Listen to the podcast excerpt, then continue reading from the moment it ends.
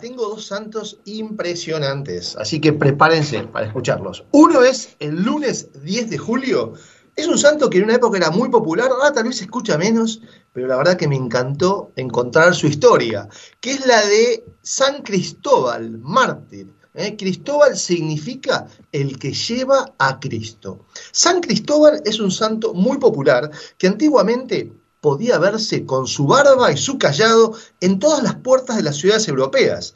Era creencia común que bastaba mirar su imagen para que el viajero se viese libre de todo peligro durante aquel día. Eh, hoy muchos llevan una medalla de San Cristóbal junto a las llaves de su auto. Pero ¿quién era San Cristóbal?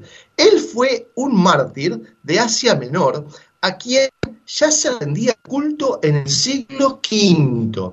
¿Eh? Su, su, nombre griego significa el portador de Cristo y su historia es una de las más bellas y significativas de toda la tradición cristiana. La historia lo muestra como un hombre muy apuesto, de estatura colosal, con gran fuerza física y tan orgulloso era que no se conformaba con servir a un amo que no fuera digno de él. Primero sirvió a un rey, aparente señor de la tierra, a quien Cristóbal lo vio una vez temblando cuando le mencionaron al demonio. Cristóbal entonces decidió ponerse al servicio de este demonio, que parecía el verdadero príncipe de este mundo, y buscó entonces a un brujo que se lo presentara.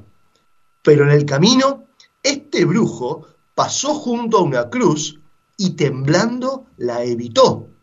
Cristóbal le preguntó al brujo si él temía a las cruces.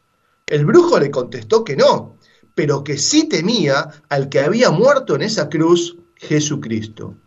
Cristóbal le preguntó entonces si el demonio temía también a Cristo. Y el brujo le dijo que el diablo tiembla a la sola mención de una cruz donde murió el tal Jesucristo. Entonces, Cristóbal se empezó a preguntar, ¿quién podrá ser este raro personaje tan poderoso aún después de morir?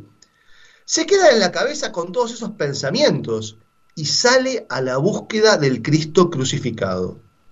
Mientras tanto, estando a la orilla de un río por donde, por donde pasaban incontables viajeros, Cristóbal empezó a cargarlos sobre sus hombros y los llevaba hasta la otra orilla del río, a cambio de unas monedas. Pero nadie sabía darle respuestas sobre Jesucristo. ¿Y por qué, y por qué ese hombre muerto en la cruz aterrorizaba tanto al diablo? Hasta que un día se ve que, eh, hasta que un día se ve a sí mismo cruzando el río, cargando con un niño. Era tan insignificante este niño que ni se molesta en preguntarle sobre el muerto en la cruz y se decía a sí mismo, ¿qué va a saber esta frágil criatura? Pero ¿qué pasó? A mitad del río su peso se hace insoportable y solo a costa de enorme esfuerzo consigue llegar a la otra orilla. Cristóbal llevaba en sus hombros más que el universo entero, al mismo Dios que lo creó y lo redimió. Por fin había encontrado aquel a quien buscaba. ¿Quién eres, niño, que me pesabas tanto que parecía que transportaba al mundo entero? Tienes razón, le dijo el niño, yo peso más que el mundo entero, pues soy el creador del mundo. Yo soy Cristo. Me buscabas y me has encontrado. Desde ahora te llamarás Cristóbal el portador de Cristo. A cualquiera que ayudes a pasar el río, me ayudas a mí. Luego Cristóbal fue bautizado en Antioquía. Se dirigió sin demora a predicar a las ciudades de Licia y Samos. Allí fue encarcelado por el rey Dagón, que estaba a las órdenes del emperador Decio.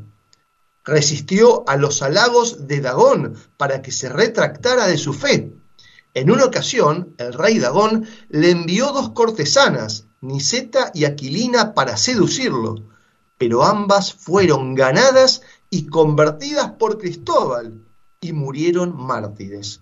Después de varios intentos de tortura, el rey ordenó degollarlo. Según el historiador Walterio de Espira, la nación siria y el mismo Dagón, el mismo este rey Dagón, se convirtieron a Cristo. ¿eh? San Cristóbal es un santo muy popular y poetas modernos como García Lorca y Antonio Machado le han dedicado inspiradas poesías. Su imagen, siempre colosal y gigantesca, decora muchísimas catedrales, bueno, como en el caso de Toledo, en España, ¿no? Donde está en una de sus puertas. Así nos inspira a todos protección y confianza. A San Cristóbal, mártir, se lo considera patrono de los transportadores y de los automovilistas. ¿eh? San Cristóbal, mártir, ruega por nosotros. ¿Conocías esta historia, Fabi?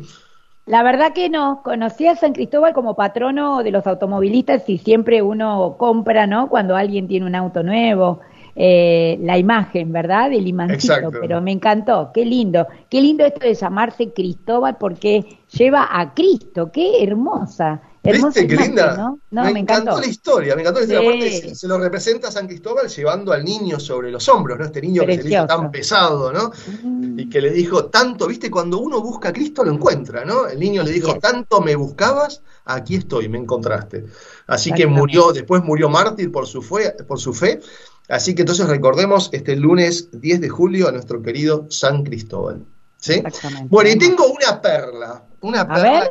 Encontré una perla, una perla preciosa, realmente emocionante. Te voy a contar una historia, Fabi, y a todos los oyentes, de una sierva de Dios argentina que se llama Clarita Segura. La vida de la sierva de Dios, Clarita Segura, sabemos que es sierva de Dios porque está en proceso de canonización. Igual que se acuerdan el sábado pasado que hablábamos del coronel Larrabure, que también es siervo de Dios, bueno, justamente es el primer paso dentro de lo que se llama el proceso de canonización. ¿eh? Siervo de Dios, después es beato con el primer milagro y después es santo. Bueno, acá hoy les traigo otra sierva de Dios, Clarita Segura.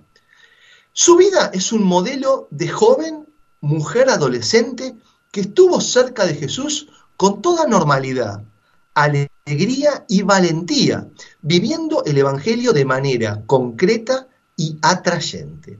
Clarita Segura nació el 15 de mayo del año 1978 en Buenos Aires, en la ciudad de Buenos Aires, Argentina. Fue la menor y la única mujer de una familia con seis hijos. Desde muy joven fue una niña obediente, de temperamento fuerte, generosa y desprendida de sus cosas. Tenía como proyecto de vida estudiar, casarse, tener hijos y formar una familia católica. Pero ¿qué pasó? En, febrero del año 1995 comenzó a sentirse mal durante unos días de descanso en el campo. Una bacteria se alojó en su corazón y murió a los 15 días. Falleció a los 16 años el 7 de marzo del año 1995. El 24 de abril del año 2019, el ex arzobispo de Buenos Aires, el cardenal Mario Poli, dispuso la apertura de la causa de canonización de la sierva de Dios Clarita Seguro. El postulador de la causa se llama Juan Reynoso, es rector del Colegio Los Robles, ¿eh? tenemos un Colegio Los Robles en Pilar, en este caso el Colegio Los Robles de la ciudad de Buenos Aires, donde estudió Clarita. Para saber más sobre la vida, también hay una película muy linda que los invito a ver en internet que se llama Fugaz como la luz, ¿eh? que recoge los testimonios sobre esta futura santa. Pero ¿cómo era su vida? Les cuento. Era una auténtica líder cristiana adolescente. Ella nunca ocultó su fe y los valores del Evangelio frente a sus compañeros y amigos. No tuvo miedo de hablar, proponer e incluso enfrentar las tensiones propias de los conflictos adolescentes frente a las diferencias entre las propuestas del mundo y el camino propuesto por Jesús. Clarita invitaba abiertamente a sus y amigos a vivir de acuerdo con estos valores y era escuchada por su coherencia y firmeza. Era una joven mujer coherente entre lo que creía, los, los, valores del Evangelio, y lo que vivía. Y esta era la clave de su liderazgo, ya que quienes la conocían sabía que vivía lo que proponía. Esta coherencia le hacía ganar el respeto de sus amigos y de los no tan cercanos. Tenía una profunda vida de oración y la encarnaba en su cotidianeidad, con especial amor a Jesús Eucaristía y a la Virgen María. Más allá de la misa dominical, buscaba la celebración de la Eucaristía durante la semana y en visitas a Jesús presente en el sagrario. Además, Clarita tenía un gran amor por la Virgen María, a quien trata como una madre ¿eh? y a la que gusta visitar en sus peregrinaciones a pie a Luján y a San Nicolás. Ella enfrentó con heroicidad y llena de fe la enfermedad y el dolor y aceptó con paciencia cristiana la muerte. Vivió su enfermedad con gran paz interior, fruto de la espiritualidad encarnada, de su unión con Jesús, de su confianza en la Virgen y de haber luchado por vivir las virtudes de la fortaleza y valentía. De esta manera, en su adolescencia, su fe se transformó en el centro de su vida y en la fuente de su fortaleza. Hay una carta que ella le escribe a la Virgen donde le cuenta que está un poco triste, ¿eh? que no hay nada que la llene ni que la conforme y que no sabe bien qué es. En esa carta le dice a la Virgen que la ayude, que no puede sola y pregunta puntualmente. Necesito saber desesperadamente qué quiere Dios de mí. ¿Eh? Esta carta Clara la escribe en septiembre de 1994, días después de una peregrinación a San Nicolás y seis meses antes de su repentina enfermedad, cuando aún ni siquiera, ni siquiera sospechaba que podía estar cerca de su muerte. Y continúa, sé que tengo que ser paciente y que me están preparando para algo enorme y duro. Por favor, le dice la Virgen, no me abandones nunca. Necesito abrir los ojos, te lo ruego. Otro dato muy emocionante fue un escrito de Clarita que su madre encontró en su habitación varios meses después de su muerte, donde la joven ya enferma con lápiz escribió. Y pensar que a todas horas, que a toda hora estás en un altar para alimentar nuestras almas o simplemente esperando una visita, un saludo, un simple recuerdo. Pobre, oh mi Dios, Qué bondad infinita y qué paciencia. La cantidad de veces que te dejamos con la mesa puesta y servida. Lástima que ahora me acuerde, un poco tarde. Lástima que la muerte me haga conocerte. Pero sé que ahora emprendo un viaje, el más feliz de mi vida. Ahí voy, Dios, por favor, no me abandones. Bueno, así que tremenda, ¿no? La vida de Clarita Segura, sí, hermosa, hermosa su vida. Hay una página web que se llama claritasegura.com. Está esta película tan linda, ¿no? Que se llama Fugaz como la luz, donde se recogen los testimonios de su vida. Así que otra santa a descubrir, en una querida santa argentina, esta niña Clarita Segura. Hermoso. Y que, aparte, eh, digo, todo tiene está relacionado, ¿no? Esto que decía, te dejé con la mesa puesta. O sea, pensamos, pensemos también en lo que estamos hablando, ¿no? En la Eucaristía, ¿verdad? ¿Cuántas veces dejamos a Jesús con la mesa puesta en, en la iglesia, ¿no? En donde nos espera, en su casa. Wow, tremendo, tremendo. Donde nos quiere tanto, ¿no? Porque en realidad todo es por amor, o sea, todo lo que Dios hace por nosotros. espera con amor.